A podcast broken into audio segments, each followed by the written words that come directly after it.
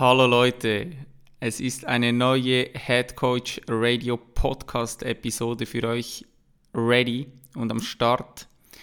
Bevor wir aber starten, möchte ich euch ganz kurz mitnehmen in die letzte Zeit und wie ihr sicher mitbekommen habt, habe ich mit meinem Team den Pokalwettbewerb hier in der Schweiz gewinnen können und was danach passiert ist, war einfach unfassbar. Und ich habe vermutlich bis heute nicht auf alle Glückwünsche und Nachrichten geantwortet, obwohl ich mir das fest vorgenommen hatte. Aber ich habe das einfach nicht geschafft, weil die fortlaufend einfach immer wieder reingekommen sind.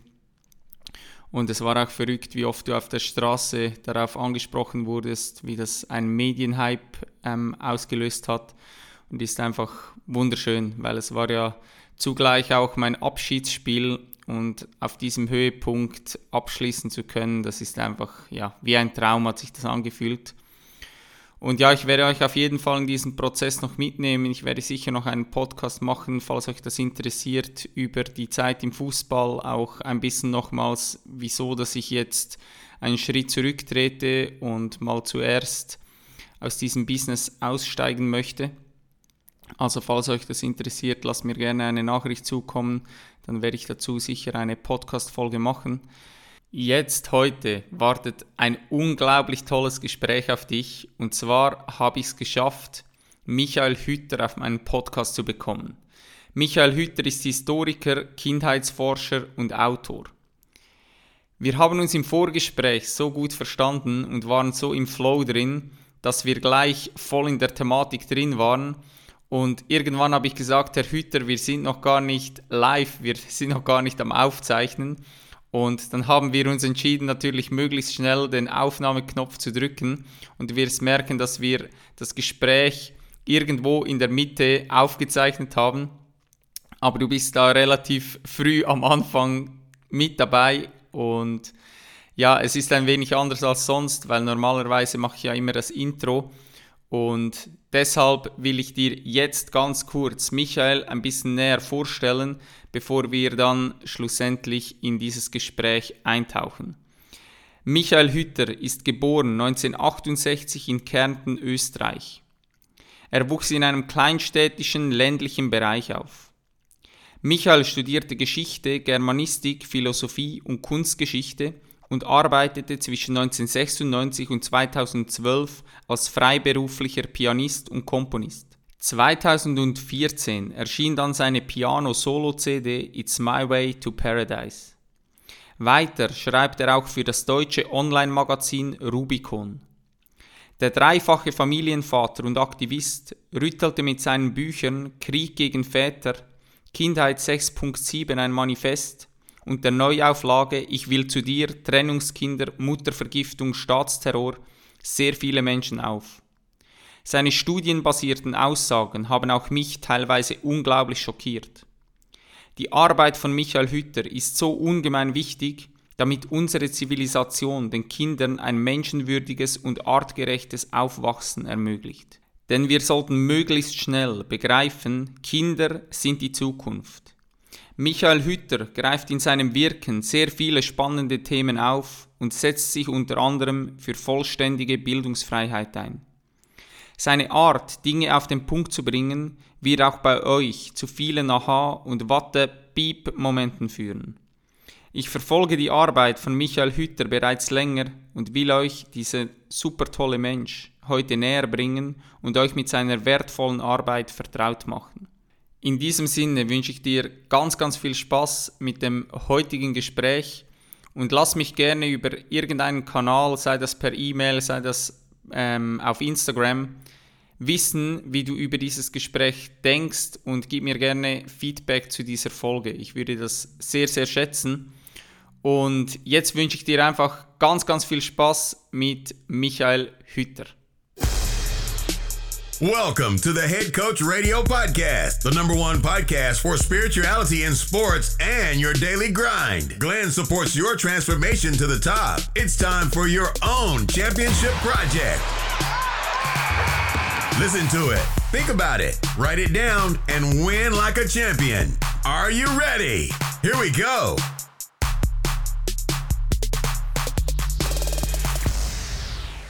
Wir haben ja schon jetzt ein bisschen ein Vorgespräch gehabt. Ähm, jetzt gerade äh, den Ton nun zugeschalten und da sind wir auf Ericsson, auf den Vorfall genau. eingegangen. Und vielleicht wollen Sie denn nochmal kurz schildern, was da passiert ist.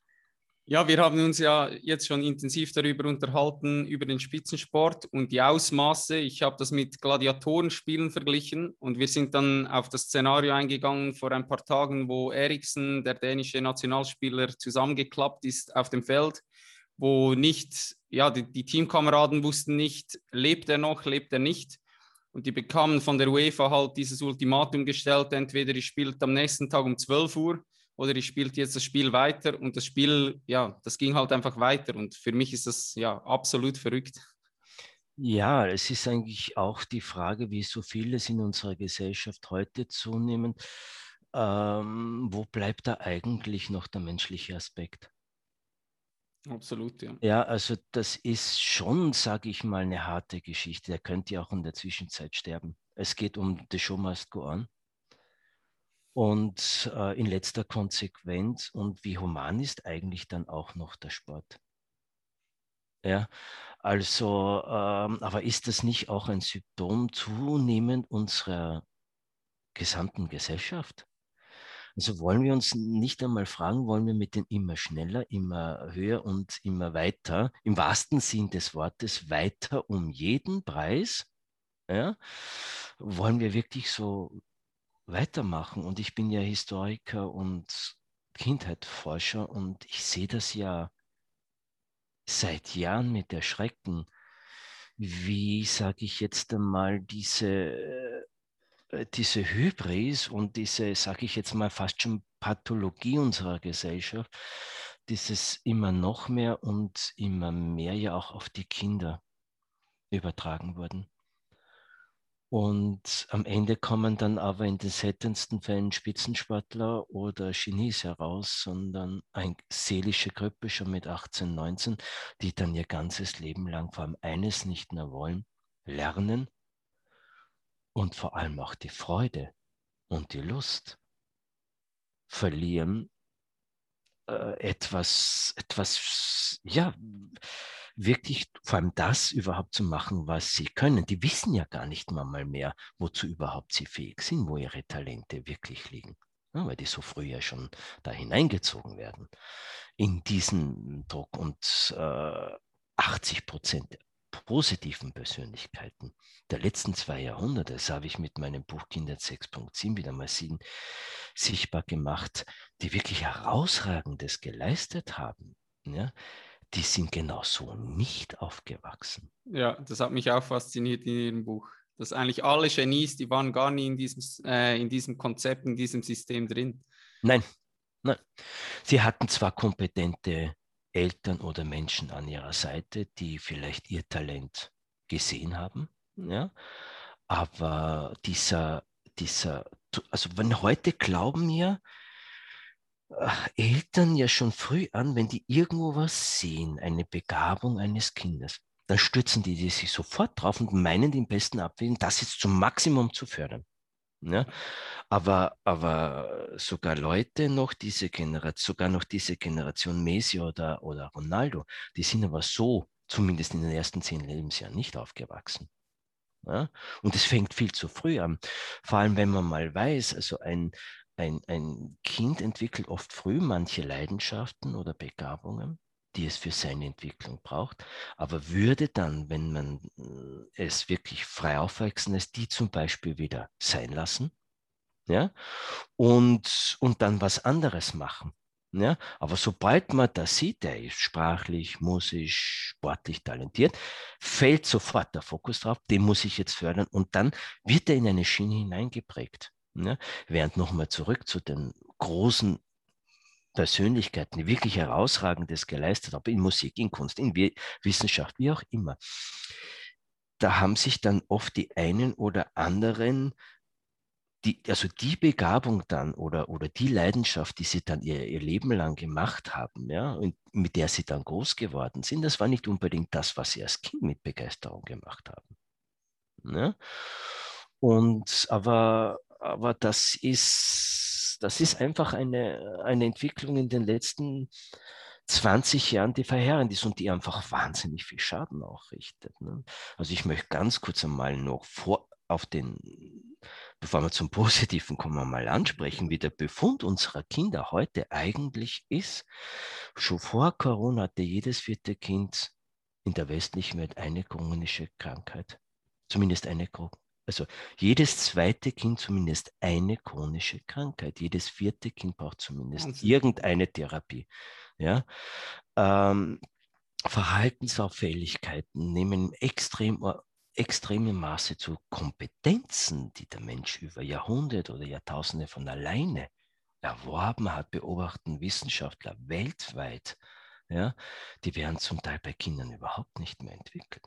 Ja. Also da ist etwas völlig in die, aus dem Blick geraten. Was braucht eigentlich der Mensch, damit er sich seine Potenziale wirklich entfalten kann? Ja. Wir haben da so einen hohen Grad, Entfremdungsgrad erreicht. Und wie wir in unserem Vorgespräch schon gesagt hat, das, wohin der Sport da geht, da gibt es kein, irgendwann kein Weiter mehr.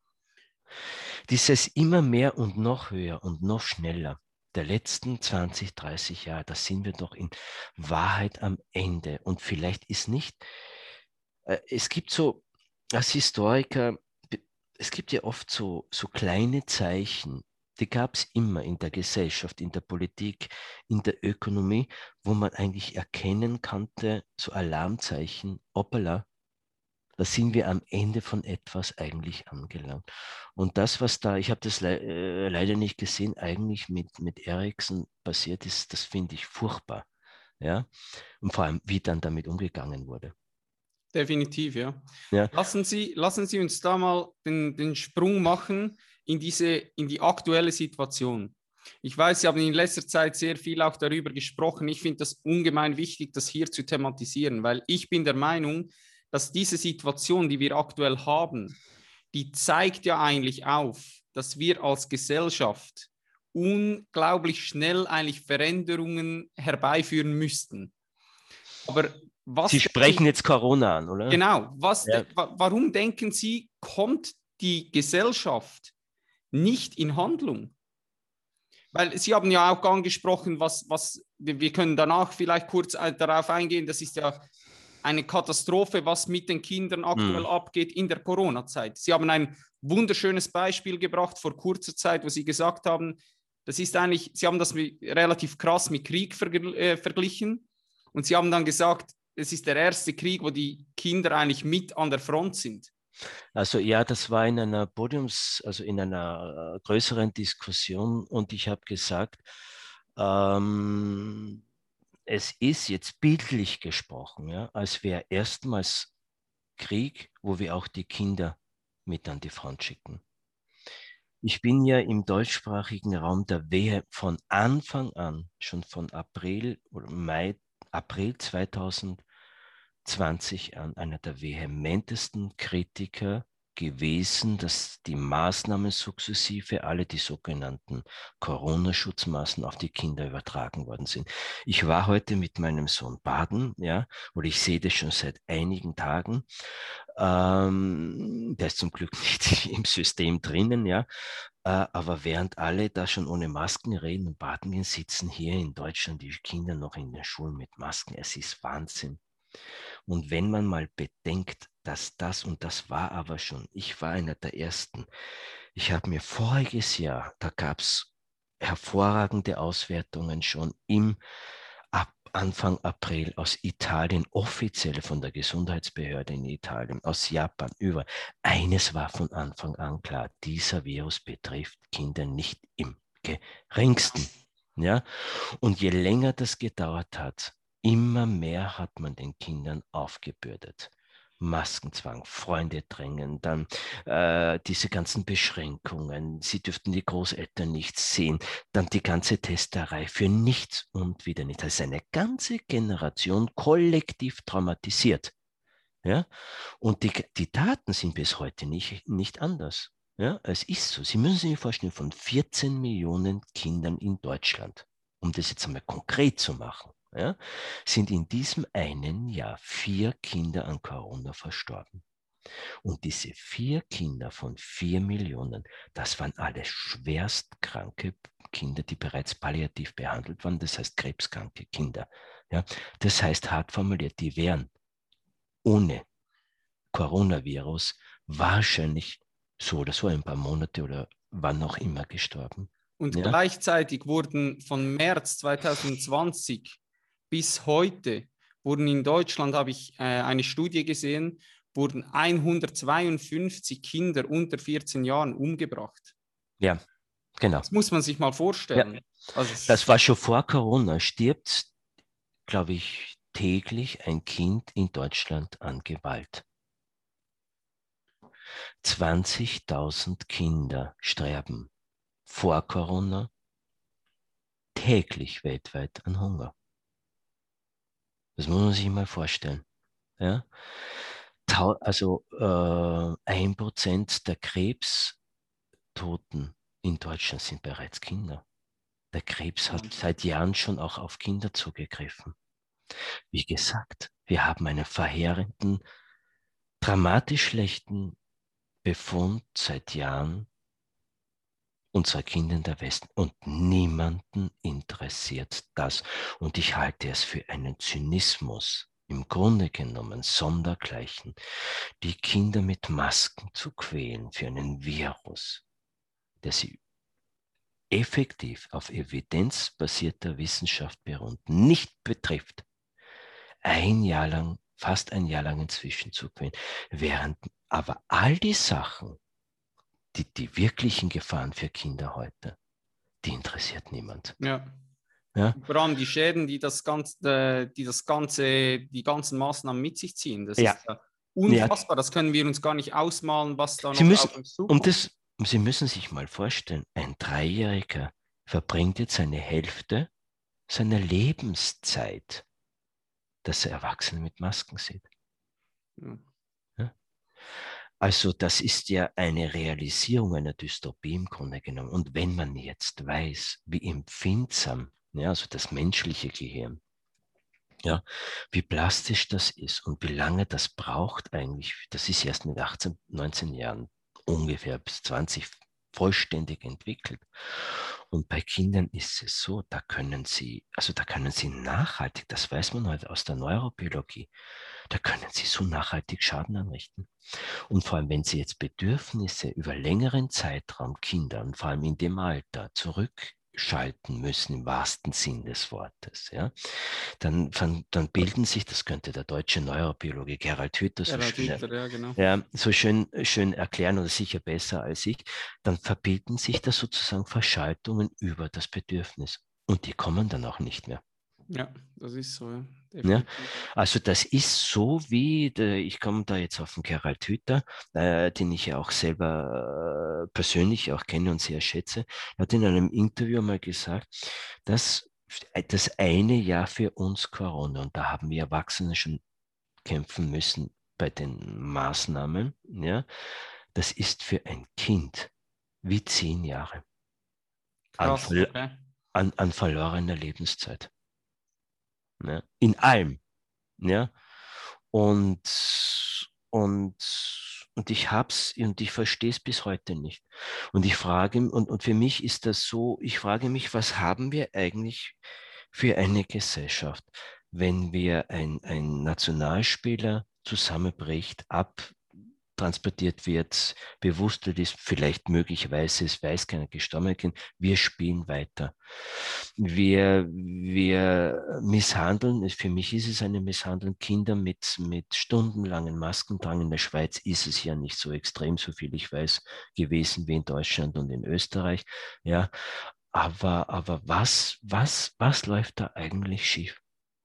Ja, bei uns ist es nach wie vor so, dass die Kinder auch in der Schule, die tragen immer noch Masken. Tatsächlich. Ja, ja.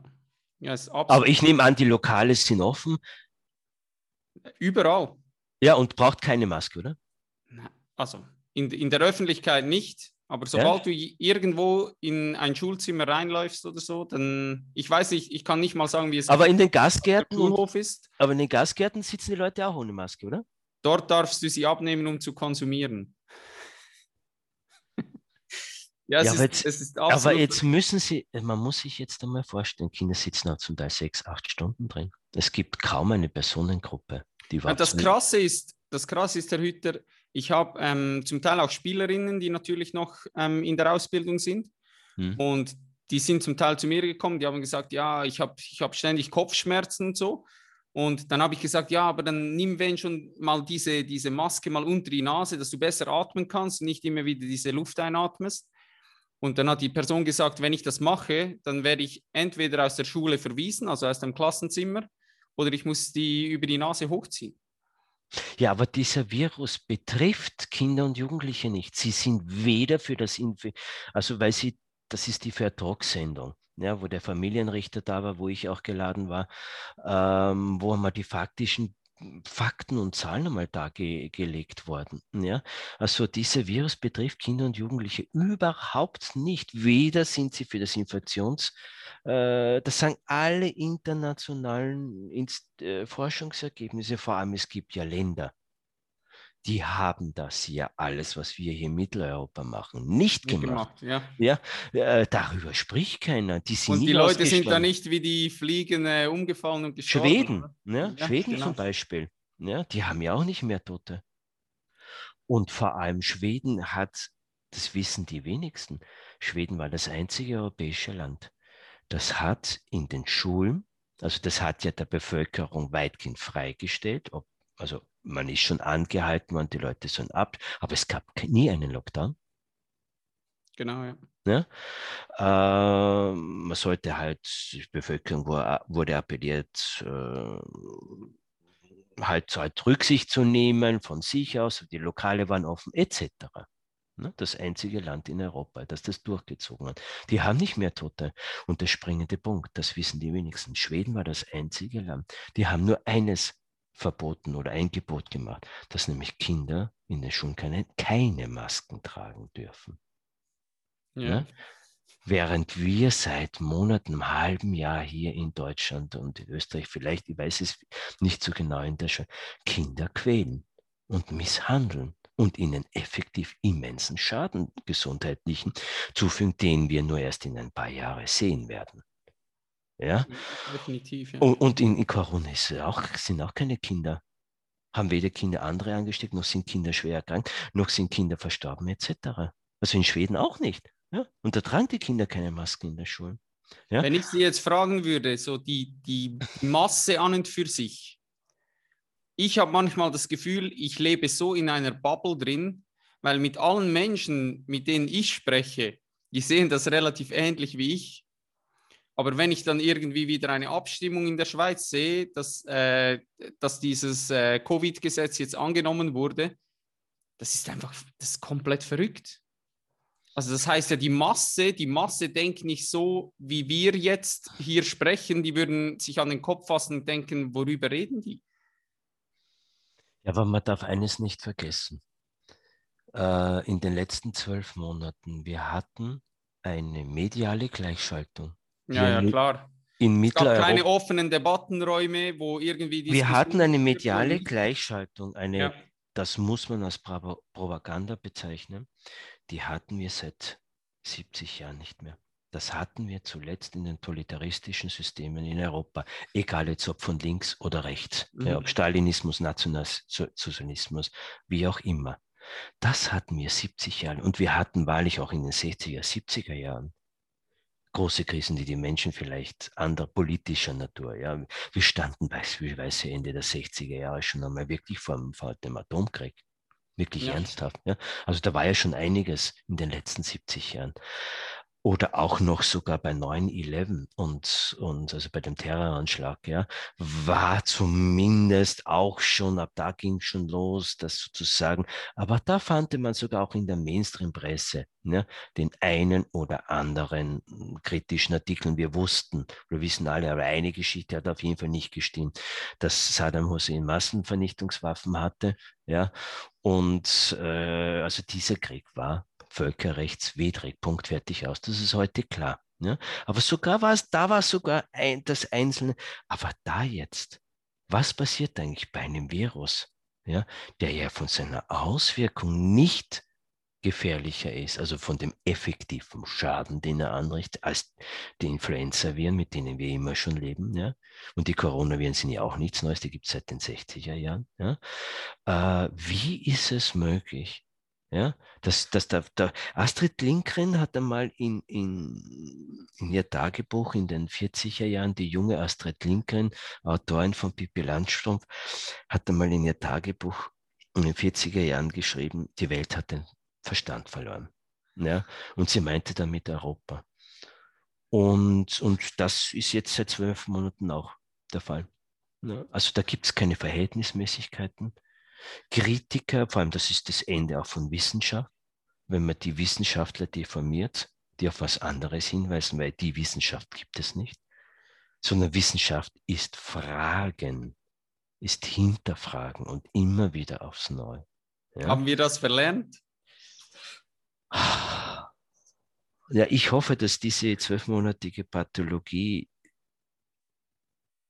dass wir als Historiker in zehn Jahren sagen können, da ging halt eine Gesellschaft einmal für ein Jahr lang den Verstand verloren und hat sich dann wiedergefunden. Aber ich befürchte, dass diese Geschichte noch nicht für, vorbei ist.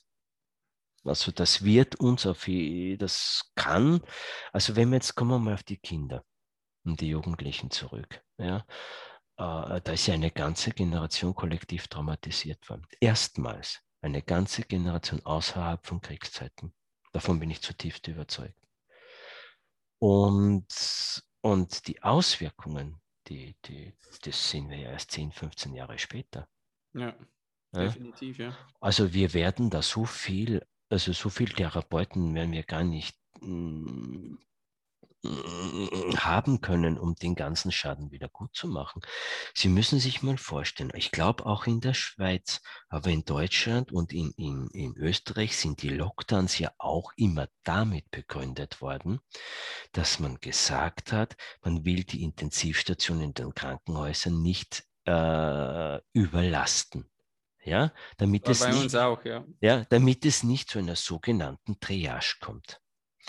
Aber was totgeschwiegen wird, mehr oder weniger in den Mainstream-Medien, bei Österreich weiß ich es definitiv, aber auch bei Deutschland, dass es an den psychiatrischen, in Österreich hat es sogar auch teilweise in der Mainstream-Presse gefunden, dass an in der Schweiz Psych auch so.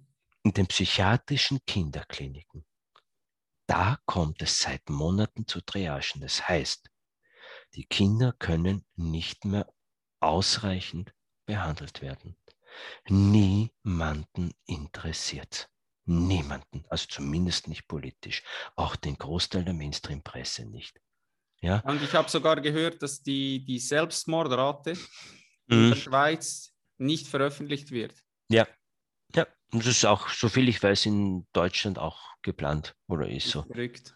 Ja, naja, also die USA hat es gemacht, ja, also die da ja noch, noch wesentlich, sage ich jetzt einmal, ehrlicher sind, oder wie auch immer man das sagen kann. Und, und die Suizidrate in der, der Atoll als erstes einmal ist, das weiß ich aber auch von Österreicherinnen, weil ich persönlich auch bekannt bin äh, mit äh, der Leiterin äh, von der äh, Psychiatrisch Universitätsklinik für Kinder- und Jugendpsychiatrie in Wien. Ja, äh, also die, die, vor allem das, der, die Suizidversuche haben massiv angenommen und das Erschreckende ist, und das ist der springende Punkt, das Alter ist nach unten gegangen. Ne? Also meistens geht es so in unserer westlichen Kultur schon seit Jahrzehnten sozusagen die Suizid in der Adoleszenz los. Ja? Also so 14 bis 24, das ist so ein kritischer Zeitraum, wo wir schon übrigens 1000 pro Jahr haben, also in Österreich, Deutschland noch mehr. Ja, also immer schon vor Corona wesentlich mehr als eigentlich Corona-Tote, hat nie jemanden interessiert. Und, und jetzt in den letzten zwölf Monaten, vor allem jetzt erst in dem letzten halben Jahr, ja, ist das total nach unten gegangen. Das heißt, es geht bei zehn, zehn zwölfjährigen los, die wirklich ernsthafte äh, Suizidgedanken haben ja, und es teilweise auch probieren. Sie haben mal eine Aussage getätigt und haben gesagt, das Problem ist nicht links oder rechts, sondern oben und unten. Hm, ja, ja, das steht auch irgendwo mal in meinem Buch. Genau. Könnten Ja. Sie da mal für die Zuhörerinnen und Zuhörer mal drauf eingehen? Ja, ich habe, ich komme auf eine andere Aussage in einem anderen Interview zuvor zurück. Da habe ich gesagt, ich habe das Gefühl, dass in den letzten zwölf Monaten alle negativen Geister Europas, die man nach 1945 wieder in die Flasche gegeben hat, mit einem Schlag in den letzten zwölf Monaten wieder freilässt oder freigelassen hat. Wir haben kein Problem zwischen rechts und links.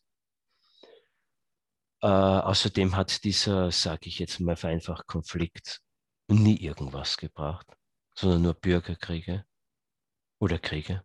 Und noch mehr Trennung als schon da ist Ja, nur Spaltung. Das Ja, ist, genau. ja. Und vor allem haben wir seit 20 Jahren vor allem ein Problem zwischen oben und unten. Also inzwischen haben wir, Sie müssen mir vorstellen, wir haben, damit komme ich jetzt einmal zu, zu, zu den Milliardären und zu den großen Unbedingt, ja. und, äh, so wie im Sport. Ja, also heute ein Profifußballspieler, ja, äh, der, der, der müsste ja 50 Leben leben, damit er das Geld, Sie haben vorhin, Sie haben vorhin dass er das Geld, das er verdient, ausgibt. absolut. Ja, Sie haben während, vorhin gesagt, das Ja. kommt mir gleich in den Sinn. Als ich kleiner war, hat Zinedine Zidane ja, von Juventus Turin zu Real Madrid gewechselt für Mhm. 74 Millionen. Und die Welt hat aufgeschrien. Und die haben gesagt, das ist absolut verrückt. ja, Und mittlerweile ist ein Spieler, der unter 100 Millionen kostet, ist ein Schnäppchen. Also wir sind mittlerweile bei 220 Millionen für einen, nur für einen Transfer, dass er ein anderes T-Shirt anzieht, ohne seinen Lohn, ohne nichts. ja, das ist Wahnsinn. Während jetzt, ja, also oben, unten, ja, Eintritt 35 Prozent aller Kinder in Deutschland wachsen inzwischen in einer sogenannten Hartz-IV-Familie auf. In Europa, ich weiß die Zahlen von Schweiz nicht, aber in Österreich und Deutschland sind sie heute mit einer Mehrkindfamilie, also wenn sie drei Kinder, zwei, drei Kinder haben, bereits armutsgefährdet. Also wir haben nicht nur einen immer seit Jahren schlechteren Befund unserer Kinder, sondern immer mehr Familien und Kinder wachsen. Neben all dem, ja, äh, diesen, dieser Zuwachs einiger weniger, die immer reicher werden, wird von unten, wir schauen nur noch nicht hin, noch ist es nicht sichtbar, ja, kommt die Armut, lenkt zurück nach Europa und zwar bei den Kindern, und zwar den wenigen Kindern, die wir haben, weil wir ja die niedrigsten Geburtenraten haben, seit zehn Jahrzehnten, seit immer. Jetzt stellen Sie sich einmal vor, was haben die für Zukunftsperspektive? Ja? Also das ist, da geht die Balance in einer Kultur, in einer Gesellschaft verloren. Das betrifft jetzt nicht nur die Schweiz, das betrifft nahezu alle westlichen Staaten. Absolut. Ja.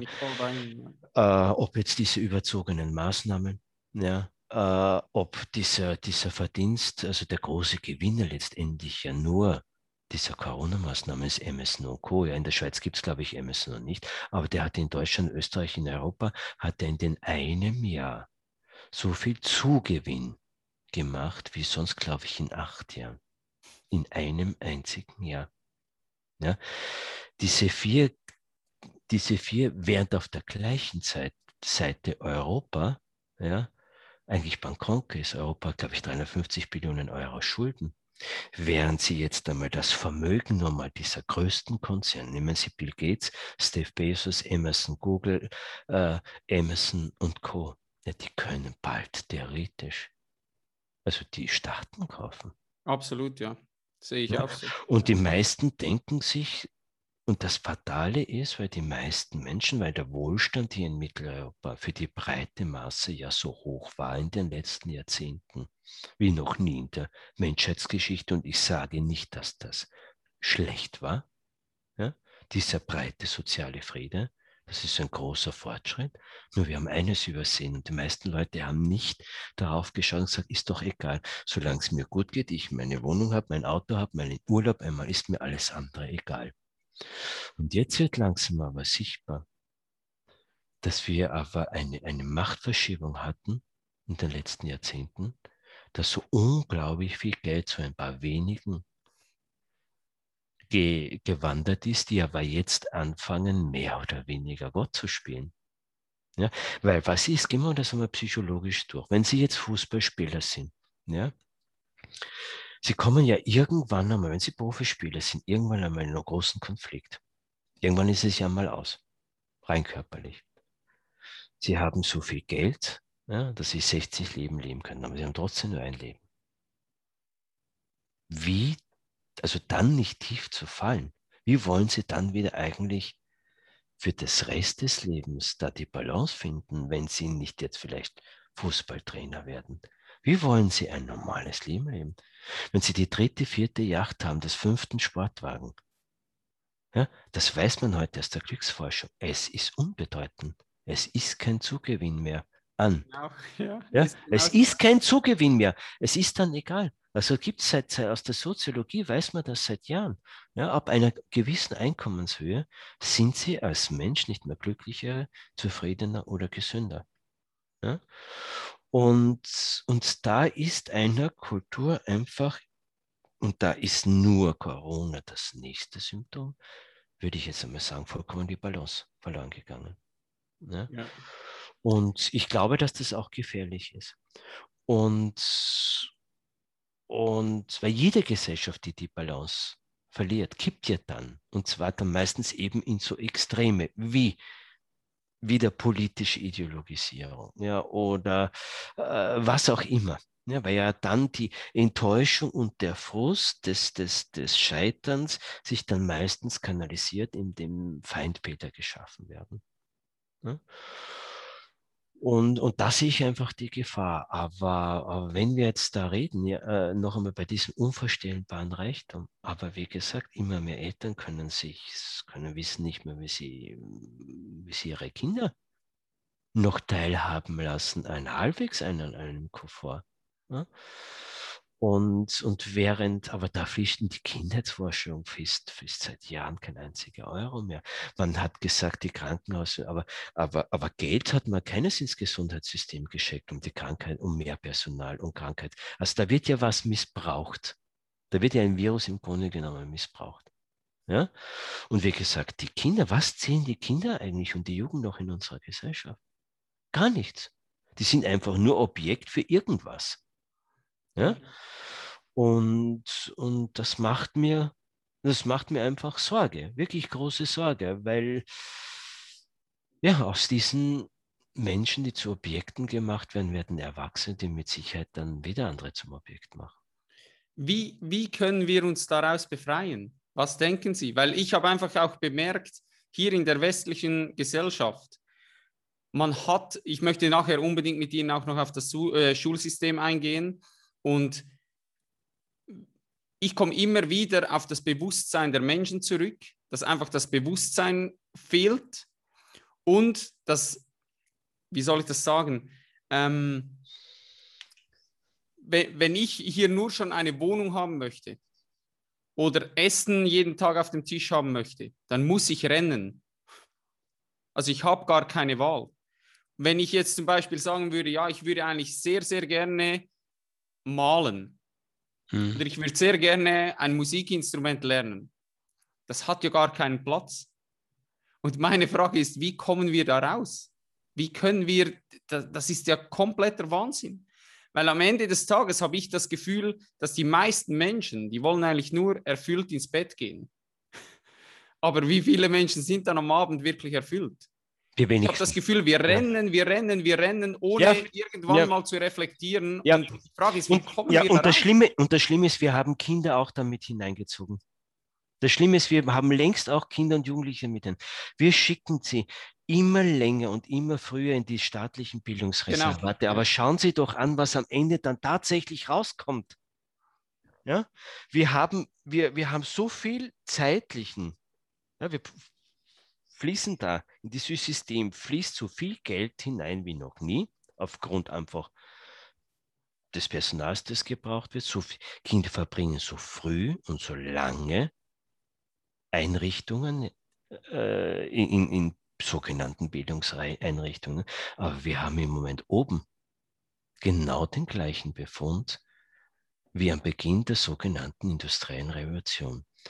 In einem groß angelegten Wissenschaftsprojekt, nur mal als ein Beispiel, um das zu verdeutlichen, wollten Wissenschaftler, das ist schon einige Jahre zurück, mal herausfinden, wie hoch war eigentlich die Alphabetisierungsrate in der breiten Bevölkerung am Beginn der sogenannten industriellen Revolution, also so um am Beginn des, mhm. so zwischen 1890 und 19, äh, 8, äh, so, so um 18, so, ja, also so 1890 bis, äh, na, so von, im, also von 1800 bis 19, ja, 1900. Ja? Mhm.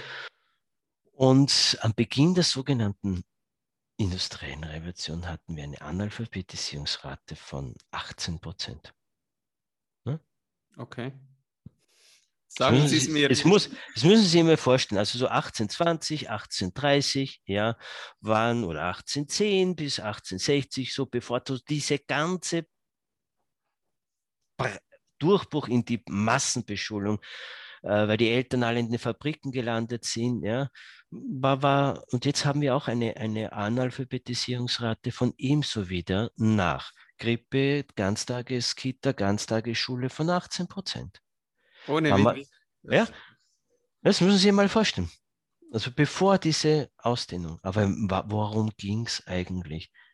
Wir haben eines in der westlichen, worum geht es eigentlich? Was haben wir übersehen? Wir haben in der westlichen Welt eigentlich Schulen zu und Bildungseinrichtungen zu Betreuungseinrichtungen gemacht. Das sind Betreuungseinrichtungen, nichts anderes.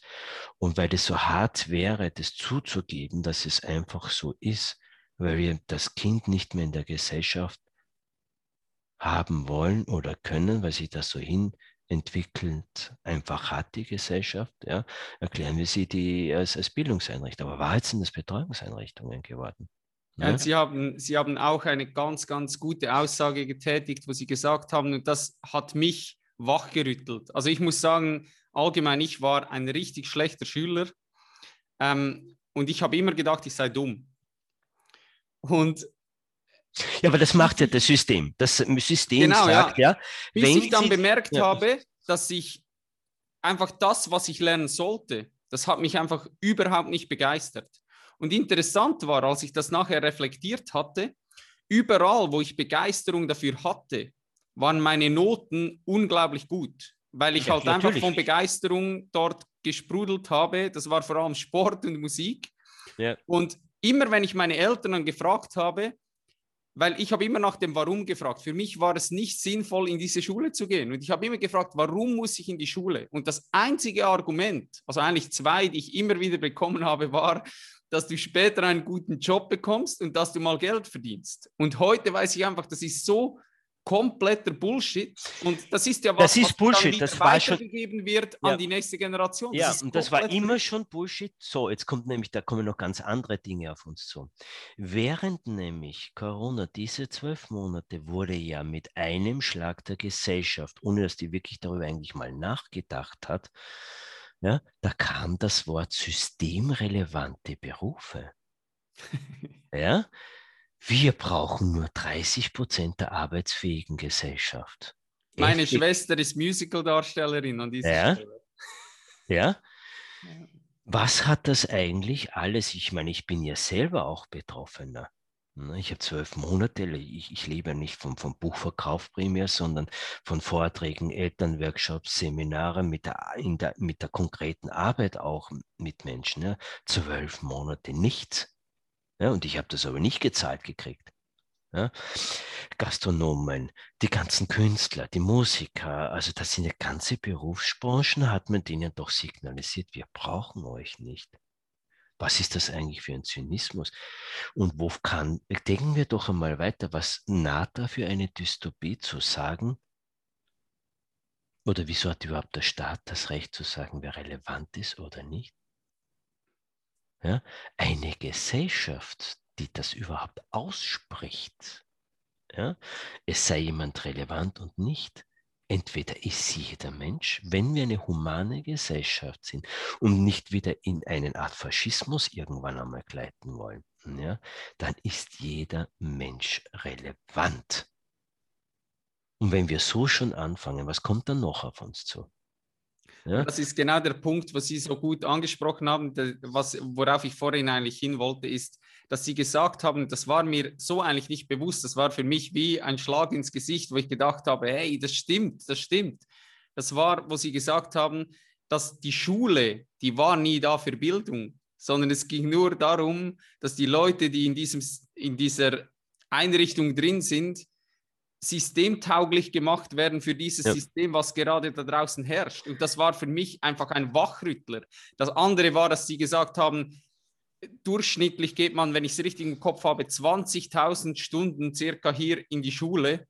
Und nach zwei bis fünf Jahren hat man einfach alles vergessen. So ist es. Das, ist wissenschaftliches Faktum. Das ist Wahnsinn. Das, ist wissenschaftliches Fakten, auch über Jahre immer wieder groß angelegtes Forschungsprojekt von Neurobiologen. Da ist nicht der Gerhard Hütter mit drin gewesen, sondern Professor Roth, glaube ich, in Deutschland und andere auch, äh, auch, auch in den USA. Das ist einfach gesichertes Faktum.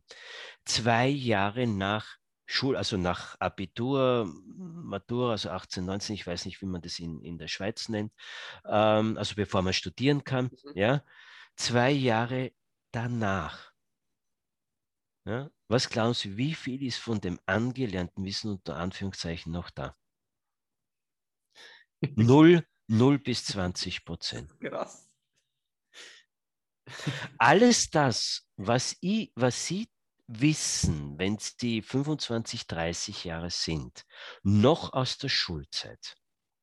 Das war, weil sie da, weil sie das einfach sowieso interessiert hat. Genau, weil da Begeisterung da war. Genau. genau. Oder sie haben es außerhalb der Schule war, äh, äh, gelernt, ja, durch Eltern, durch Freunde oder sonst irgendwas.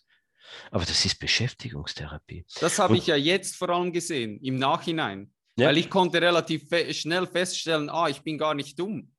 Ich habe einfach nur das gelernt, was oder musste das lernen, was mich nicht interessiert hat. Und mittlerweile habe ich das Gefühl, ey, ich habe einfach immer die falschen Bücher in der Hand gehabt. Heute habe ich das Gefühl, ich habe zu wenig Stunden, um überhaupt alles lesen zu können, was ich lesen möchte. Ich bilde mich selbst weiter. Ich, ich habe Mentoren, ich habe Vorbilder, wo ich gemerkt habe, hey, das sind, es geht nur darum, dass die Begeisterung gefehlt hat.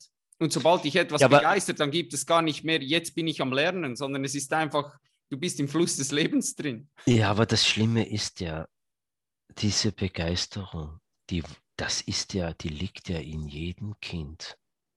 Mit der kommen wir ja auf die Welt. Das ist ja eigentlich das große Drama und Verbrechen der westlichen Kultur.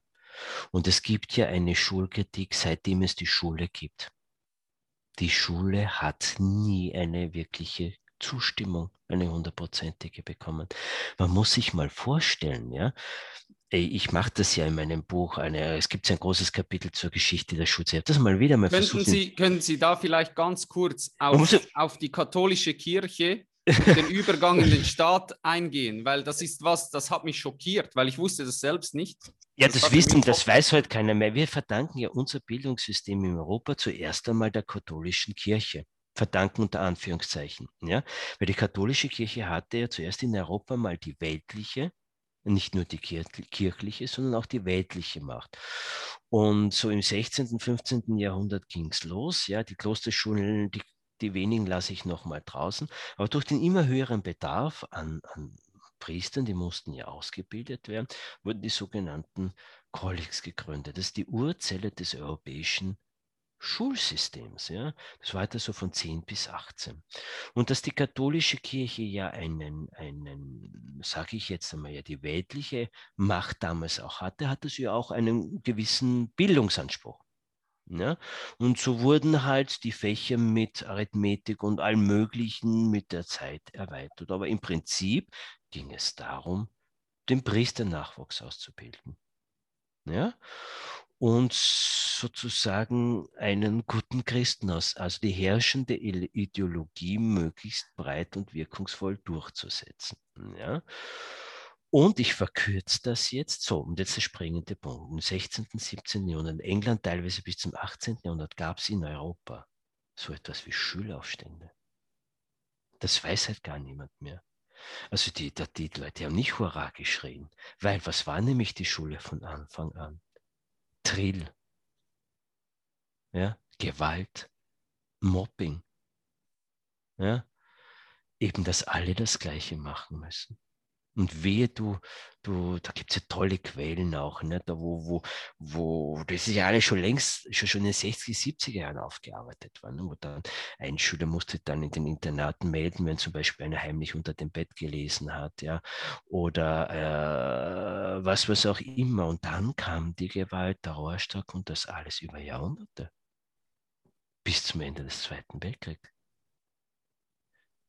Und als dann die Kirche die weltliche Macht auch verloren haben, haben dann die säkularen Staaten einfach dieses Bildungssystem übernommen. Es wurden im Prinzip nur die Ideologien ausgetauscht, weil man erkannte, die Schlüssel zur Macht sind der Zugriff auf das Kind. Seitdem wir dieses Bildungssystem haben, das mache ich ja in meinem Buch sichtbar, können sie jede Ideologie binnen einer Generation durchsetzen. Das wäre ohne diesem Art von Bildungssystem unter Anführungszeichen, das wir haben, nicht möglich. Und genau dieses alle gleich machen, wozu? Wozu noch im 21. Jahrhundert? Erstens, was Wissen betrifft. Ja, ich weiß nicht, wie der Chef von diesem größten es gibt so einen chinesischen Amazon. Alibaba oder ich weiß nicht, wie Alibaba, der, ja. Ja. Und, und der Chef ist natürlich im Prinzip genauso ein, ein sage ich immer, Ergomane wie Jeff Bezos, ja, mhm. und, und, wahrscheinlich inzwischen auch fast schon so reich. Aber der hat was ganz, was außen, äh, etwas, da hat er recht, vor ein oder zwei Jahren in einem Interview gesagt, den Kampf mit der Maschine werden wir Menschen nicht gewinnen. Den hat die Maschine gewonnen. Und wir sollten aufhören, unsere Kinder zu trälen und sie singen und tanzen zu lassen, weil Mr. Google weiß alles und das geht schneller. Ja? Wir, wir, wir, wir, wir, und da hat er im Grunde genommen recht. Da hat er im Grunde genommen, wir sollten alles daran setzen, dass wir Kinder wieder Kinder sein lassen, dass die wieder zu natürlichen Kompetenzen kommen, dass die wieder eine glückliche Kindheit haben, dass die spielen, dass die musizieren, dass die Abenteuer machen, dass die natürlich die Kulturtechniken erlernen, und zwar analog, ja, aber dass, dass, dass wir wieder Menschen kriegen, die etwas wirklich gut können. Heute kommen nach. Die Schule macht nämlich alle gleich. Die legt einfach eine Latte. Ne? Und ein paar sind drüber, die langweilen sich. Und die drunter leiden. Ne? Nur um diese Latte in der Mitte, über die müssen alle drüber springen. Ne? Das die Lustige einen, ist ja immer, dass die Leute dann das Gefühl haben, die Leute würden nichts tun. Und das ist so ein Schwachsinn, weil ich sage auch immer, wenn du diese Freiheit hättest, sogar ein erwachsener Mensch, der würde vielleicht sogar zwei, drei Jahre würde der nichts tun. Das kann ja sein, dass er einfach nur am Strand herumliegt. Aber irgendwann willst du was kreieren, du willst was erschaffen, du willst was lernen. Und das ist einfach Menschen gegeben, dass du als, äh, vor allem als Kind, wenn du dem einfach den Raum mhm. gibst, um sich zu entfalten, das will etwas lernen. Ja. Ich glaube, ein bis, Kind stellt irgendwie ja. 400, 400 Fragen, Fragen am 400 Tag. Fragen am Tag bis zum vierten Lebensjahr. Und dann schauen wir mal, wie viele Fragen noch heute ein 16-, 17- oder 18-Jähriger stellen. Das ist aber nicht deshalb, weil das in unserem evolutionären Programm drin liegt, dass der Mensch dann, je älter wird, verdumpft, nichts mehr wissen will, keine Fragen, sondern das richten wir an. Das, da sind wir schuld daran. Ja?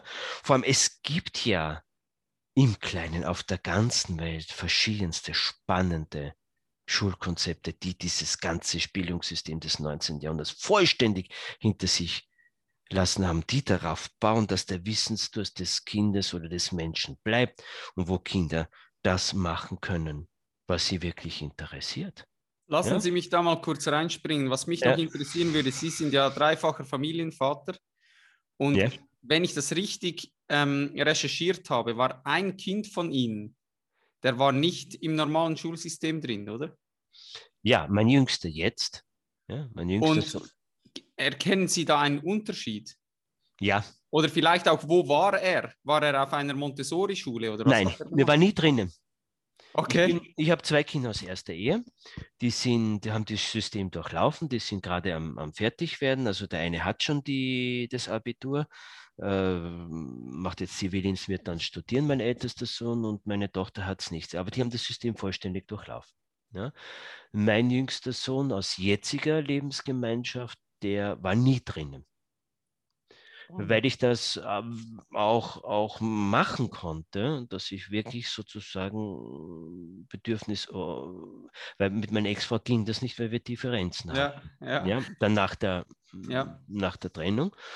Und, und aber es war nicht so programmatisch, dass ich gesagt Schule ist schlecht, sondern ich habe ihm das freigestellt.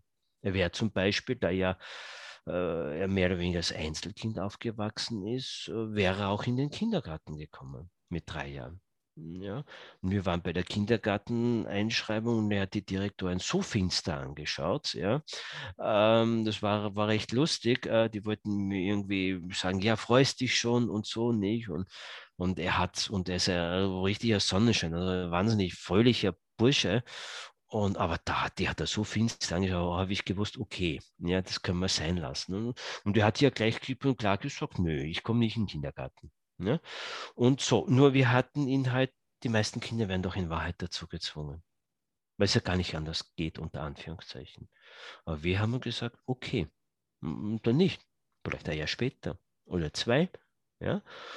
Und ja, und dann kam die Schule, da wollte er dann auch nicht. Ne? Und ja, und dann gesagt, okay. Und ich weiß ja, ne, es gibt ja, es gibt das sogenannte An- und Homeschooler, die habe ich ja immer wieder auch durch meine mhm. wissenschaftliche Arbeit kennengelernt. Das gibt es ja, es gibt ja hier in Mitteleuropa kaum. Ja, in Deutschland sowieso verboten, ja, aber es gibt es ja auch in der Schweiz. Ja, gibt es, gibt es genug Familien, die das immer, also zwei Prozent der Familien haben auch in den letzten Jahrzehnten ihr Kind aus welchen Gründen noch immer den Schulsystem entzogen. Ja? Also das hat sie im Kleinen sowieso immer schon gegeben. Und jetzt zum springenden Punkt. Meine Erfahrung, für mich ist ja ganz, und in den USA im anglikanischen Raum, da wird das ja gefördert seit jeher. Ja, also in, in, den USA gibt es eine Anhörung einmal im Jahr, da werden Eltern von, von Homeschoolern geladen und geehrt. Also, ah, hier, also okay. was man hier schlecht macht und in Deutschland verfolgt, ist dort nicht nur toleriert, sondern wird dort geehrt. Ja, und in den USA und in England ist es so, dass also die, die von, von den besten 80 Prozent der äh, besten Studenten sind, kommen aus dem Bereich der Home- und Tanzschule oder von privaten Schulen. Es ist einfach so. Spricht ja. auch wieder nicht unbedingt fürs Schulsystem. Also das, das haben sogar an den Elite-Universitäten haben schon von Jahren, äh, vor vielen Jahren schon die, die Zulass, also die, das sind Homeschooler, also, also die keinen Re, Re, Schulabschluss im Sinne von, von dass die Schul, durch Schulbesuch erworben haben, ja, die sind alle längst offen, die, die Elite-Universitäten, das sind die beliebtesten Studenten.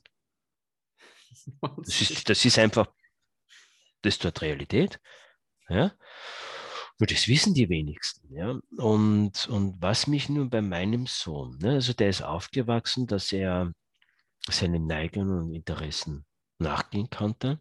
Und der war ein extremes Spielkind und konstruieren Baukind ja, von, von früher. Und da ging halt seine Leidenschaft. Jetzt hat dann das gewechselt. Ja. Und, aber ich will jetzt gar nicht so sehr äh, auf, auf meinen Sohn eingehen, aber eine Beobachtung habe ich gemacht, was für mich das Spannende war. Ich bin mit, mit unbeschulten Kindern in den letzten zehn Jahren überall in der Welt in Berührung gekommen. Ja? Und sie sind anders. Sie sind wirklich anders. Das siehst du dann erst, wenn du den Vergleich hast. Äh, sie behalten sich erstens einmal in der Regel mehr diese Lernlust, ja? weiter, den Wissensdurst, ja? den macht dir die Schule kaputt. Absolut, ja. Sie sind in der Regel wesentlich fähiger, äh, vernetzt zu denken. Also sie haben, mm, sie sind rhetorisch besser in der Regel. Und, und sie haben, sage ich jetzt einmal, auch mehr soziale und emotionale Kompetenzen. Es kommt kein Mensch als Amokläufer auf die Welt. Es kommt kein Mensch als Schwerverbrecher auf die Welt. Ja, sonst wären, voll davon überzeugt. Sonst wären wir das ja alle. Sondern im Gegenteil, was haben wir heute aus der Kindheitsforschung? Die elementarsten Fakten. Jedes Kind kommt mehr oder weniger gesund zur Welt. Sogenannte Gendefekte, also schwere Erbkrankheiten, das sind so marginal, das sind, glaube ich, 0,2 Prozent. Ja?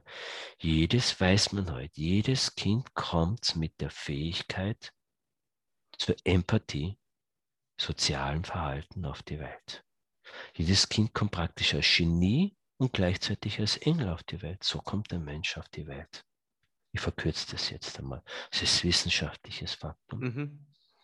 Und dann schauen wir mal, was nach sechs, nach acht, nach zehn oder 14 Jahren davon eigentlich übrig geblieben ist. Das liegt aber nicht in den Genen des Kindes oder weil der paar, irgendeinen Schaden davon, sondern das kommt durch die Erfahrungen, die halt das jeweilige Kind macht, durch Schule, durch Elternhaus etc., durch die negativen Erfahrungen oder andere positive Erfahrungen. Ja? Und, und das produzieren wir einfach. Alle krankhaften Erscheinungen oben einer Gesellschaft, die können sie letztendlich immer auf die Kinder zurückführen. Das ist einfach so.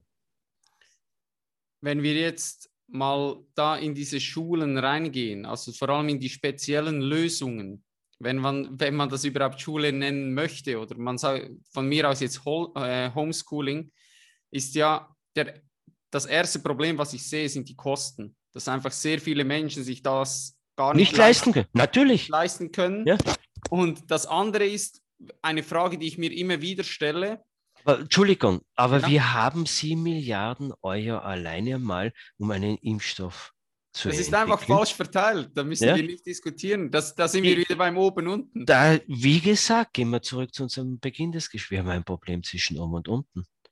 Wir investieren nicht mehr ins Wachsen des Menschen, ne? sondern wir laufen im Prinzip auf eine Entmenschlichung. Der Mensch in seinem eigentlichen Sinn, in seiner Bedeutung, in seiner Vielfalt, mit all seinen Stärken und Schwächen, dem geben wir doch im Grunde genommen kaum eine Bedeutung. Es geht doch um was ganz was anderes. Es geht um Konsum, Materielles, um Gier, um die Durchsetzung von, von, von Technologien, von Ideologien etc. Ja? Und durch das das heute, so die Art und Weise, wie wir das errichtet haben, heute ja auch die Eltern, ja, wenn sie zwei, drei Kinder haben, dann müssen beide, inzwischen beide Eltern voll arbeiten. In den, 70, ja. in den ja. 70er Jahren konnte ein Vater, ja, ein, ein Facharbeiter, ein gut, normaler, gut verdienter Arbeiter, da konnte die, da ist die Mutter, bis das letzte Kind aus dem, aus dem Haus war, konnte die zu Hause waren, bleiben. Ne? Ging sich das aus mit dem einen Gehalt und dann vielleicht sogar noch ein, ein kleiner Urlaub in, in Südeuropa. Ne? In der Mitte, Ende, äh, bis Ende der 70er Jahre. Heute müssen beide Elternteile arbeiten. Ja, ne? und damit geht ja auch wieder die Nähe zum Kind verloren. Das so ist es. Ja, das ist ja genau. der absolute ja. Wahnsinn. Also da haben wir, äh, wir, wir sind einfach in eine Sackgasse geraten. Ne? Und, und auf das Bildungssystem, aber kommen wir mal zu den Reichen heute. Das wissen die wenigsten. Da gibt es zum, zum in, am Ende meines Buches gehe ich auf die digitalen Pioniere, also die Pioniere der digitalen Revolution ja auch ein, auf Jeff Bezos, Bill Gates etc. Da war äh, die Google, äh, YouTube-Gründer, äh, all diese Leute. Ja, da hat kein einziger, wissen kein die wenigsten, ein staatliches Schulsystem besucht. Kein einziger. Das die haben alle Privatschulen besucht. Ja, teilweise, gleichzeitig haben sie, teilweise Montessori Gleichzeitig haben sie nie ein Handy bekommen. Im Silicon Valley ja, sind die Schulen, ja, da wo die Eliten im Silicon Valley ihre Kinder in die Schule gehen, da sind die bis zum 10. Lebensjahr die Schulen tabletfrei. die wissen schon, ja. was gut und schlecht ist, bei, zumindest bei ihrem eigenen Kind. Ja? Und Bill Gates sagt in einem Medienauftritt, ja, und, und da, ich frage mich, was passiert da eigentlich mit der Energiegesellschaft? Sagt er, das war der große Skandal, unter Anführungszeichen, war ja bei irgendeiner ARD-Sendung voriges Jahr im April geladen, da sagt er, wir, wer auch immer wir sind, wollen 7,5 Milliarden Menschen impfen. Das sagte er in einem Interview mit einem Staatsfernsehen. Lächelnd, ja, während der zwei, drei Monate oder ein halbes Jahr später sagt, naja, aber er selber lässt sich nicht impfen. Unsere Kinder sollen geimpft werden, sollen in die Schule gehen, sollen was ich was alles. Aber schauen wir doch mal, wie, aber wie wachsen die Kinder von den Personen auf? Der berühmteste Eisenpionier aller Zeiten, ne, auch ein Beispiel, wo ich in meinem Schu Buch drauf eingehe, George Stephenson. Ja, der kam aus, war ganz armes Milieu. Die Eltern mussten in der Kohlegruppe arbeiten, England des 19. Jahrhunderts. Er kam mit 14 in eine Kohlengruppe, weil sich die Eltern die Schule nicht leisten konnten. Der kam als Analphabet mit 14 Jahren. Das war die Zeit, wo ja noch Kinderarbeit war.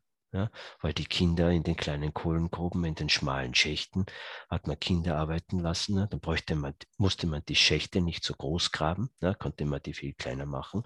Hat man Kind, bevor dann die Kinderarbeit verboten wurde. Und George Stephenson kam dort hinein mit 14 die Kohlengrube. Und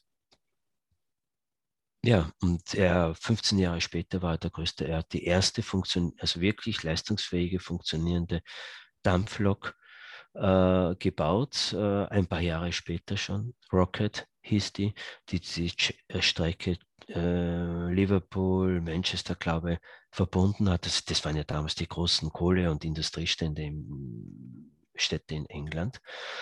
Ähm, ja, also er war, mit ihm begann das, der große Durchbruch des Eisenbahnzeitalters. Ja, das war der größte Eisen, das war auf seine Art ein Genie.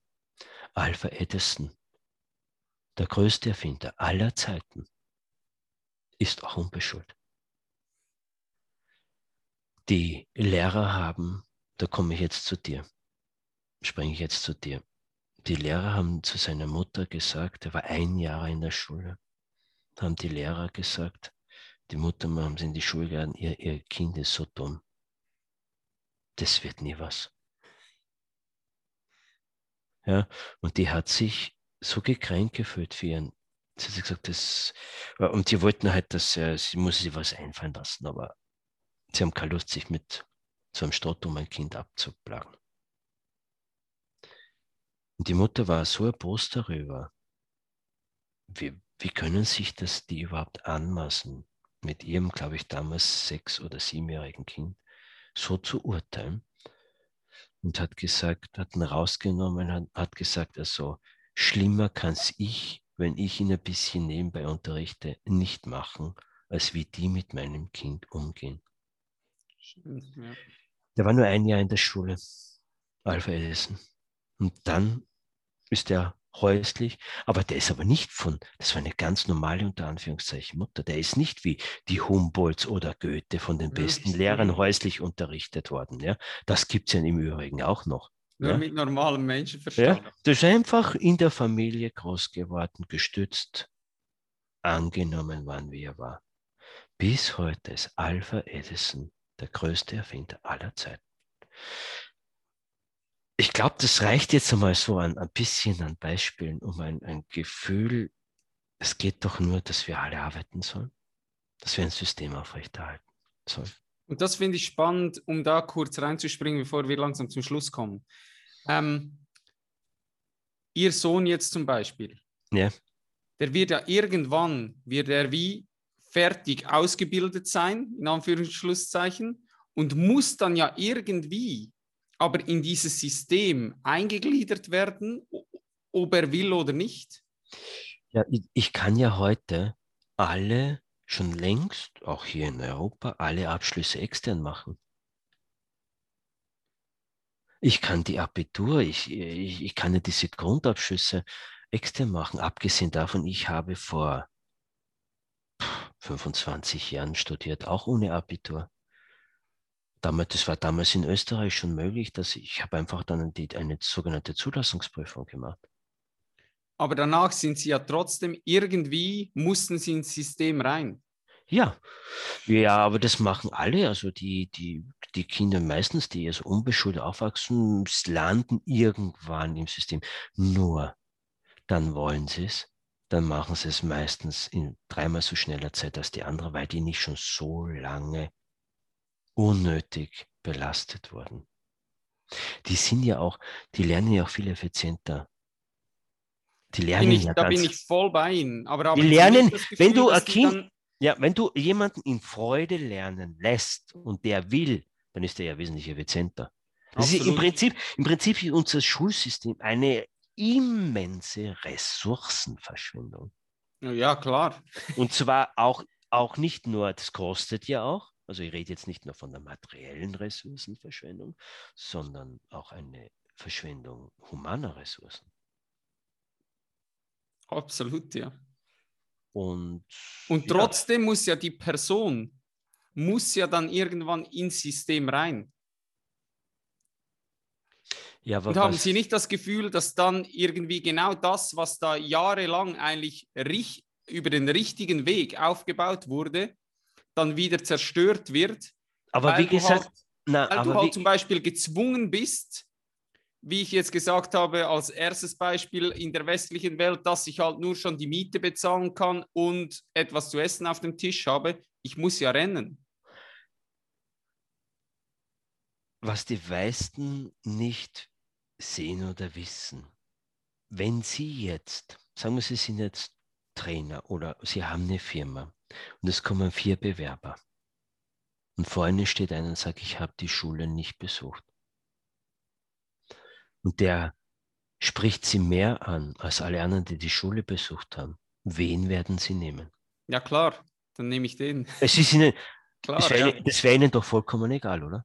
Absolut. Das wäre ihnen doch, ja. Die Deutsche Bahn, ne, das geht, glaube ich, auf eine, eine Initiative, wenn ich mich nicht alles täusche, bin mir jetzt nicht ganz sicher, von Gerhard Hüther, dem bekannten deutschen Neurobiologen, zurück. Die waren das ist schon einige Jahre her, die haben die Aufnahmebedingungen für die Leute, die sie ausbilden, geändert. Dort ist nicht mehr das einzige Kriterium ähm, der, Nach der Nachweis des Schulabschlusses. Und die machen eigene Testverfahren, die, die, sondern die schauen, was, was hat der wirklich für Kompetenzen. Weil Note nichts sagt. Die Note ist irrelevant. Ja, definitiv. Das ist einfach irrelevant. Ja, die hat jemand vielleicht, weil er es gern gemacht hat oder jemand, der dazu geprügelt worden ist und der dann, wenn er das durch hat, vor allem, was macht die Schule vor allem mit Menschen? Da kommen nach 18 Le Jahren Leute raus, die sagen, ich will mein ganzes Leben lang nicht mehr lernen. Ich bin froh, dass ich das hinter mir habe. Und das ist Wahnsinn. Bin ich ja? voll bei Ihnen, bin ich voll bei Ihnen. Jetzt gehen wir aber davon aus, dass dieser, dass dieser Mensch sogar diesen Job bekommt, auch wenn er keine Ausbildung hat. Und wenn er aber nebenbei zum Beispiel Klavier lernen möchte, dann hat er ja irgendwann einfach die Zeit nicht mehr. Ja, man kann natürlich nicht alles, ja, und ich kann nicht haben und ich kann nicht mit, mit, mit allem Profi sein, aber ich denke mir, was wir brauchen, ist eine Gesellschaft, aber die müssen wir erst wieder mal bilden, dass die Menschen das tun, was sie wirklich gern machen. Wir brauchen uns keine Sorge machen, dass dann alle nur das eine wollen. Nehmen, jetzt komme ich wieder zu den, eine Beobachtung, die Erfahrung, die, die ich gemacht habe, unter denen, die sozusagen unter den Home Unschoolern. Ja, da herrschte so das Klischee, vor allem in Europa, auch bei den Montessori- oder Waldorfschulen, da kommen dann nur Künstler heraus, die dann nur was mhm. Kreatives machen. Mhm. Das stimmt überhaupt nicht. Das stimmt überhaupt nicht. Ja. Ähm, es gibt eine Datenbank in der USA, weil die ja das wirklich professionell machen, immer schon erlaubt und unterstützen. NERI heißt die, glaube ich, die Institution, abgekürzt, ich weiß jetzt nicht, wie der amerikanische äh, Ding ist, die, die, die haben da, glaube ich, schon 2.000 oder 3.000 Erhebungen, Studien so rum und Unschool. Das geht in alle Gesellschaftsbereiche hin, in Wirtschaft, in Ökonomie, in, in Kunst, in alles. Da bin ja. ich voll davon überzeugt, ja. Der Sport, ja, mhm. weil der Mensch ist, kommt, und das ist ja das Wunder der Natur. Wir schauen all, wir kommen alle einmalig auf die Welt. Wir kommen als Individuum auf die Welt. Ja? Kein Mensch schaut dem anderen nach wie vor gleich. Ja? Außer wir klonen dann irgendwann einmal den Menschen und, und die nächste, das ist ja die nächste Stufe, die uns bevorsteht, wenn wir dann nicht irgendwann einmal Stopp sagen und, und, und chippen den und verbinden den, ja, wie der Historiker Noval Johari mit seinem Weltbestseller äh, Homo Kurze Geschichte der Menschheit. Nein, der, der nächste dann Homo Deus. Homo. Deus ja. Es ist ja schon längst möglich. Aber wir müssen uns die Frage langsam stellen, wie wollen wir in Zukunft leben? Und dann sind wir wieder, wahrscheinlich kommen wir immer wieder zu der Frage oben und unten. Ja. Weil solange das so da ist, dass, dass das System so ungleichmäßig verteilt ist, also die, die Ressourcen, dann drehen wir uns im Kreis. Weil, wie gesagt, wenn dann jemand sogar so beschult wird und er kommt dann ins System rein, er muss trotzdem, er, er hat gar nicht mehr die, die Möglichkeit, sobald er zum Beispiel Vater wird, der hat zwei Kinder, dann kann er wahrscheinlich nicht mehr nebenbei Klavier spielen, weil er muss schauen, dass er irgendwie das Essen auf den Tisch bekommt, dass er irgendwie Noch. in der westlichen Welt überleben kann. Noch, ja. Noch. Lassen Sie uns da Die kurz Jugend- reinspringen. Das die ist ganz Jugend, ein, was ganz was wichtig, die Jugend, weil wir, wozu tun wir das alles unseren Kindern? Bei diesem hohen Maß an Technologisierung und Automatisierung, die unsere Gesellschaft hat, und die wird ja, sage ich jetzt mal, teilweise noch gebremst. Das könnte man noch krasser fahren. Nach der Wirtschaftskrise, Finanzkrise 2008 war das, glaube ich. ja. Ja, acht. Ist in den Jahren darauf die Jugendarbeitslosenrate in Südeuropa, die Jugendarbeitslosenrate, ja, teilweise bei 50 Prozent gewesen. Unter allen Personengruppen wird auch nie darüber gesprochen, ja, in, auch inzwischen in ganz Europa. Unter allen Personen, unter den Arbeitsfähigen, unter allen Personengruppen ist inzwischen die Jugendarbeitslosenrate die höchste. Das heißt, wir schicken unsere Kinder in die Krippe, in die Ganztageskita, in die Ganztagesschule, dann kommen die raus und kriegen, egal was sie dort gelernt oder nicht gelernt haben, viele dann ohnehin bald keinen Job mehr. Weil wir Ja. sind dieser Welt, die wir errichten, überhaupt gar nicht mehr brauchen. Außer wir kommen irgendwann hin zu einer völlig neuen Gesellschaftsordnung, wie zum Beispiel ein so Art bedingungsloses Grundeinkommen, dass wir sagen, ja, also das Geld ist ja da, Spannend, ja. ja, das Geld ist ja da, offensichtlich. Da gibt es einzelne Menschen, nicht wenige, die haben 80, 90 Milliarden Euro. Ah, und zwar auf der Kante, also als, als Privatvermögen.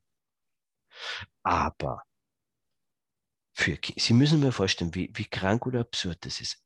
Je, Je, Jeff Bezos hat vor ein paar Jahren, gab es einen Riesenaufstand unter den Müttern in seinen Fabriken, sage ich jetzt einmal hart. Ja? Mhm. Und äh, weil sie so schlecht verdienen und ihre Kinder nicht mehr ausreichend ernähren konnten. Was hat einer der reichsten Männer der Welt gemacht? Das muss man sich vorstellen, wie zynisch und krank das alles schon ist. Er hat eine Charity-Aktion ins Leben gerufen und hat, hat die Menschen aufgefordert, ob sie nicht was spenden wollen für seine Angestellten, fürs, für, für die Familien in seinem Betrieb. Das ist verrückt. Das, In was für einer Welt leben wir eigentlich? das, macht mich sprachlos, echt. Ja, es ist Wahnsinn. Ja. Es ist. Aber wie, Oh. wie, wie, können wir, wie, können wir das, wie können wir das stoppen? Sie haben mal gesagt, wir müssen den Menschen die Macht zurückgeben. Ja. Wie schaffen wir das? Wie schaffen wir das? Weil ich habe das Gefühl, dass genau diese digitalen Großkonzerne, das, das nimmt ein Ausmaß an, das ist verrückt. Also das ist, ich weiß, äh, ich weiß auch nicht, ob das aufzuhalten ist. Ich bin Das können nur Meinung- wir aufhalten. Die, Pol die Politik wird es nicht aufhalten. Die kann das ja, nicht. klar. Ja, Das leben wir- sowieso- Das ja. erleben wir ja seit zwölf Monaten. Ja? Für mich, sage ich jetzt einmal salopp, ist das eigentlich ein Putsch von oben. Auf jeden Fall. Und das ja. hatten wir ja in der Geschichte immer wieder. Nur wir hatten es in dem Ausmaß in den letzten 70 Jahren nicht. Ja, aber es ist ja an sich nichts Neues. Für mich jetzt als Historiker. Nur wir hatten es schon lange nicht mehr und, und, und, zumindest nicht so heftig. Ja? Und natürlich gibt es den Virus. Ja, keine Frage. Aber, aber da wird, wurde eine Sache missbraucht. Aber da gibt es genug hervorragende Literatur für Leute, die sich damit beschäftigen wollen. Ja?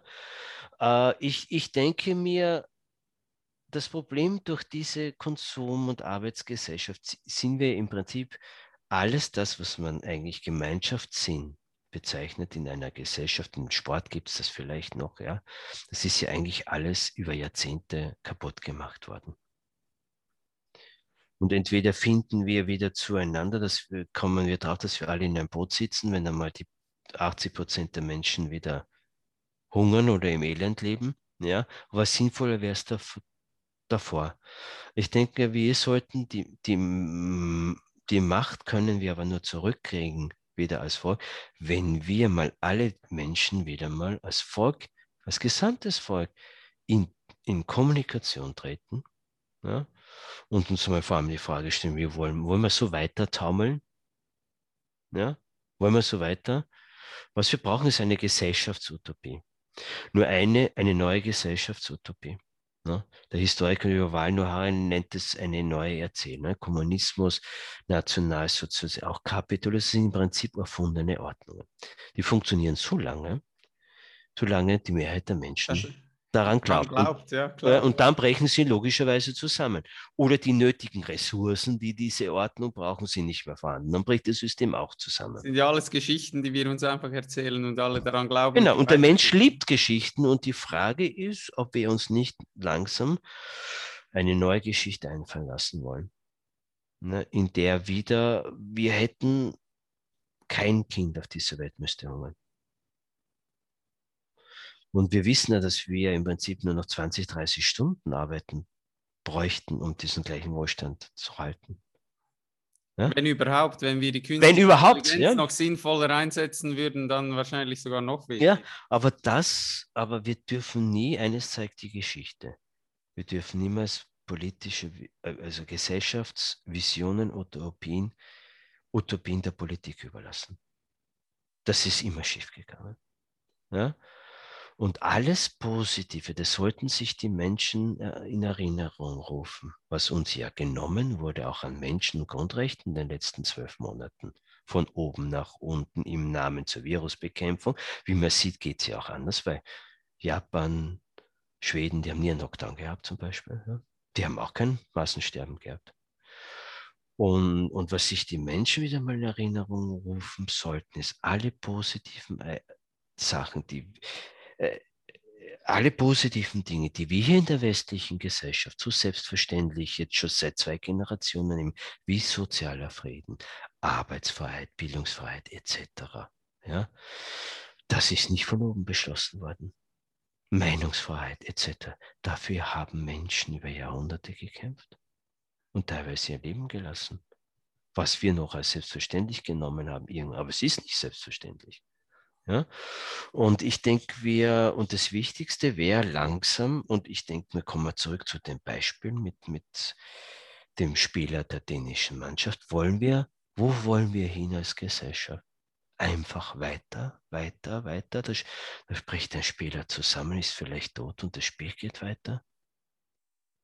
Wir wissen sie auch bei Kindern und Jugendlichen, dass wir die empathieloseste und gleichzeitig narzisstische Gesellschaft haben. Überhaupt in der Menschheitsgeschichte nimmt seit Jahrzehnten zu von Generation zu Generation. Einerseits die Empathielosigkeit, vor allem unter jungen Menschen, gleichzeitig der Narzissmus. Und man weiß heute, es liegt einfach daran, wie wir Kinder sozialisieren in besten Absichten und weil wir den Blick einfach verloren haben in den letzten Jahrzehnten. Was ist eigentlich Mensch sein. Spannend, ja. ja?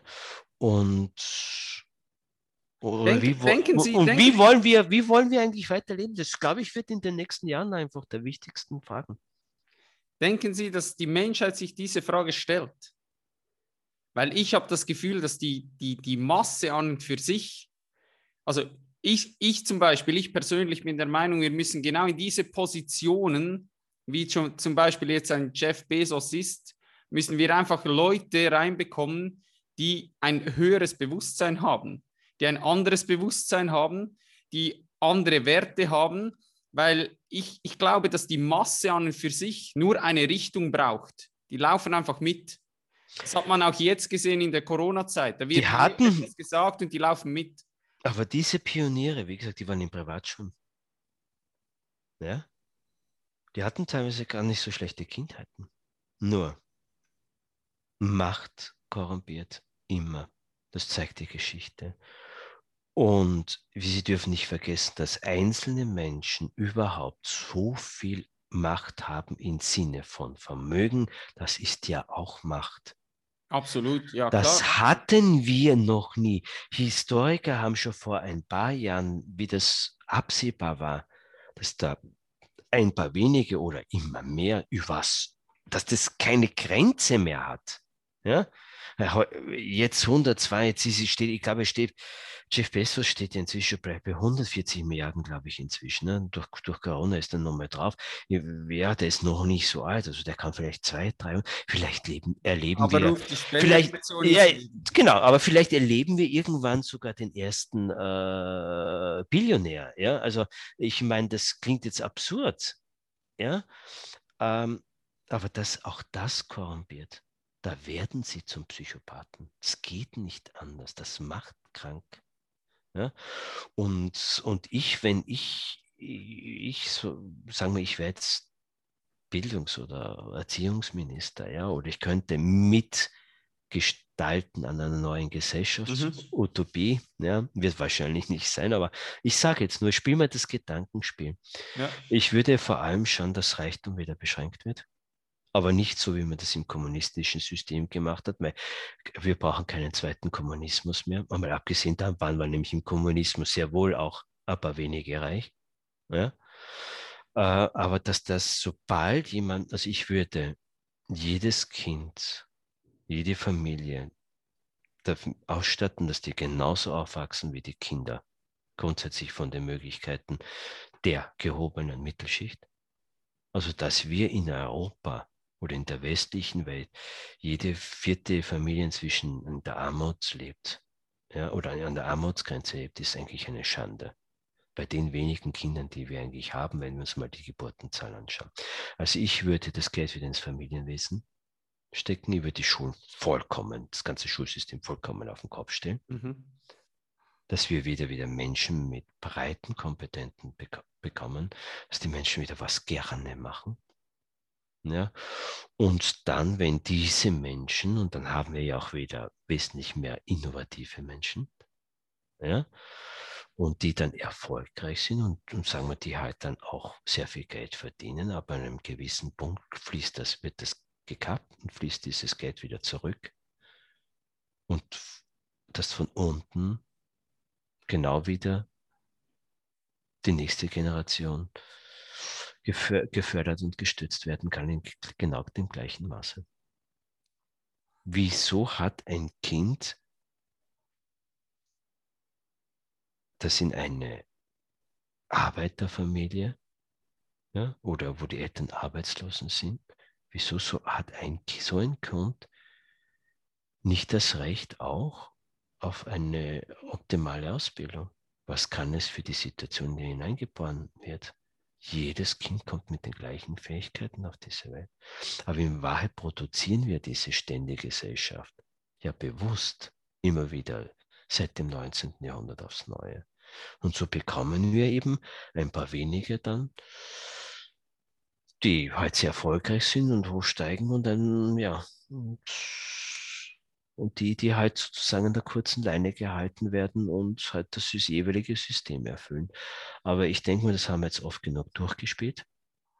Was mich da noch kurz interessieren würde, denken Sie, dass das Geldsystem, so wie es aktuell besteht, bestehen bleibt? Nein. Aber das wissen wir alle nicht. Äh, ich glaube, dass wir, ich glaube, dass das der Anfang ist, dass wir noch eine unglaubliche, uh, unglaubliche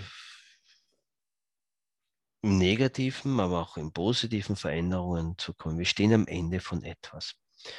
aber ich möchte bei meiner Hauptarbeit bleiben, bei Ja. den Kindern und bei den Jugendlichen. Super. Und ich möchte äh, alle Eltern, wirklich vor allem die werdenden Eltern, ja, sollten da Hörer dabei sein bei ihrer, bei diesem Podcast, wo die, die, die werdende Eltern sind, ja, Vertrauen und Mut und ihre Kinder nicht in diese alten Pfade hineintreten lassen, weil die Ordnung, so wie wir sie jetzt noch haben, wird nicht bestehen. Und was die Welt wirklich braucht, die Gesellschaft, das sind wieder Menschen, die was wirklich gut können, die wieder die Empathie, die ihnen von Natur aus eigen ist, auch haben. Wir brauchen wieder Menschen. Keine, wir laufen doch auf eine Gesellschaft hin, die doch den Maschinen immer ähnlicher wird. Weil das kann man nur so als Sinnbild der, der dänischen Nationalspieler.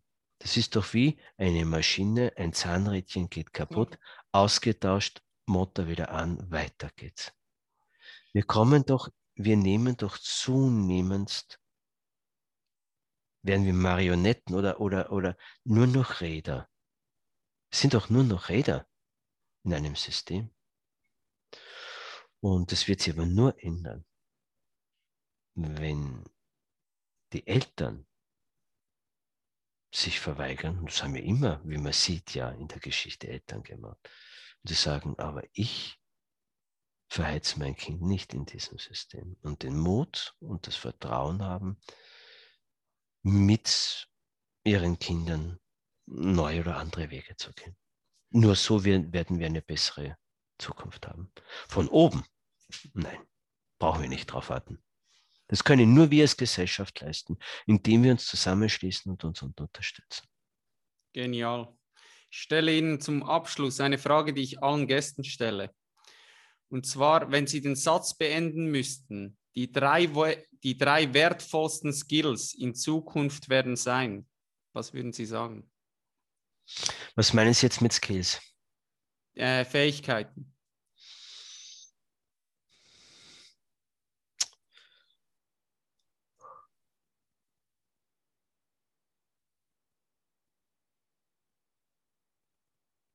Vertrauen.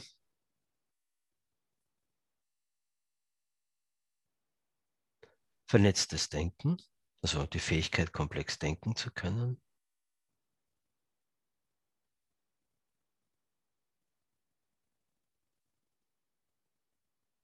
Und die Fähigkeit, liebend und friedfertig zu sein. Oh, super, sehr, sehr cool. Herr Hütter, wir sind am Ende. Vielen, vielen, vielen, vielen herzlichen Dank für Ihre Zeit und für all das Wissen, was Sie da geteilt haben. Es war mir eine Ehre, es war mir eine Freude, mit Ihnen sprechen zu dürfen. Und ich wünsche Ihnen wirklich aus allertiefstem Herzen nur das aller, allerbeste für Ihre Zukunft. Machen Sie diese Arbeit weiter.